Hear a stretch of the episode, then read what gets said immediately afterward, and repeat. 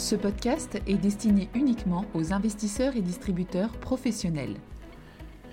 Bonjour à tous. Cette semaine, j'aimerais parler du stimulus budgétaire à venir aux États-Unis et du lien qu'il peut y avoir avec la thématique de la formation et de l'éducation. Rappelons le contexte. L'économie mondiale a été très durement touchée par la pandémie et les gouvernements des pays occidentaux ont mis en place des plans de soutien très massifs. Dans le cas des États-Unis, plusieurs plans ont été adoptés en 2020 pour un montant total théorique de 4100 milliards de dollars. En réalité, c'est 3000 milliards qui ont été mobilisés en 2020. Et l'administration Biden veut faire passer dès le mois de mars un programme de dépenses supplémentaires de 1900 milliards de dollars. Ce plan Biden fait couler beaucoup d'encre chez les économistes de renom parce que certains d'entre eux estiment que son amplitude, qui est massive, pourrait entraîner une surchauffe de l'économie américaine sur la deuxième partie de l'année 2021. On parle de surchauffe quand l'économie fonctionne au-dessus de son potentiel. L'ancien chef économiste du FMI, Olivier Blanchard, a indiqué que le PIB américain pourrait être supérieur de 14% euh, à son potentiel en fin d'année. Et pour situer l'ampleur de la chose, il suffit de considérer que la déviation du PIB par rapport à son potentiel a été au plus de 6% depuis 1950. Le plan Biden induirait donc une très forte accélération de la croissance et pour Olivier Blanchard, cela emmènerait le chômage très près de zéro.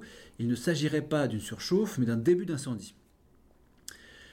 Alors, l'objectif aujourd'hui n'est pas d'entrer dans les détails et de savoir si l'hypothèse de Blanchard va se vérifier précisément. Ce qui est clair en revanche, c'est que le très vraisemblable passage du plan Biden devrait impliquer que l'économie américaine se retrouve nettement au-dessus de son potentiel en fin d'année 2021 et que la hausse de la demande adressée aux entreprises va générer des embauches et une nette amélioration du marché du travail. Et c'est de ça que je veux parler aujourd'hui. Évidemment, la pandémie a fortement affecté le marché du travail, mais de façon très différente selon les secteurs. En janvier 2021, il manquait toujours 10 millions d'emplois par rapport à avant la crise. Si on cherche euh, où se répartissent ces, euh, d'où proviennent ces 10 millions d'emplois manquants, 2,4 millions de ces emplois proviennent des bars et des restaurants, ce qui constitue à peu près 20% du personnel de ce secteur.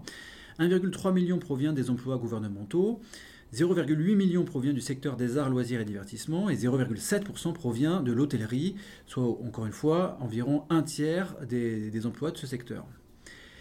Il paraît donc assez clair que les pertes d'emplois causées par la crise sont assez largement concentrées dans certains secteurs, donc hôtellerie, restauration, arts, loisirs, divertissement, et que les autres secteurs ne se portent finalement pas si mal. En janvier, le président de la Fed, Jérôme Powell, avait d'ailleurs euh, indiqué qu'en dehors des secteurs sinistrés, il pensait que l'économie s'était adaptée au virus. En réalité, il est possible qu'un surplus de demande déclenché par le plan Biden exacerbe les tensions déjà présentes dans certains secteurs. En effet, le nombre de postes vacants hors hôtellerie et restauration n'a que faiblement baissé par rapport à, par rapport avant la crise Covid, et une part importante des PME américaines indique qu'elle a du mal à pourvoir un ou plusieurs postes, et cette part n'a probablement jamais été aussi forte en sortie de récession. Et que ce soit au pire de la récession de 2020 ou au début de l'année 2021, les PME américaines indiquent que leur problème le plus pressant, leur problème numéro un, est la qualité du travail. L'un des thèmes qui devrait donc revenir est donc celui de l'inadéquation des compétences, qu'on appelle en anglais skills mismatch, c'est-à-dire le fait que les, personnes en recherche d'un emploi n'ont pas les compétences recherchées par les employeurs. Et on peut logiquement penser qu'il y aura une forte accélération des besoins de formation. C'est d'ailleurs au cœur du, projet d'infrastructure vert de Biden, un projet qu'il présentera plus tard dans l'année. Et ici, l'idée serait de créer à terme 10 millions d'emplois dans les énergies vertes et de permettre, via la formation, le, le personnel des industries fossiles à trouver un emploi vert. Au final, la thématique de la formation et l'éducation devrait donc être portée aux États-Unis par les plans de soutien et de relance budgétaire de Joe Biden. Merci et à la semaine prochaine.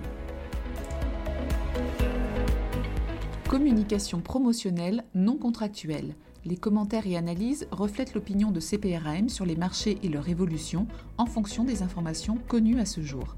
Du fait de leur simplification, les informations données dans ce podcast sont inévitablement partielles ou incomplètes. Música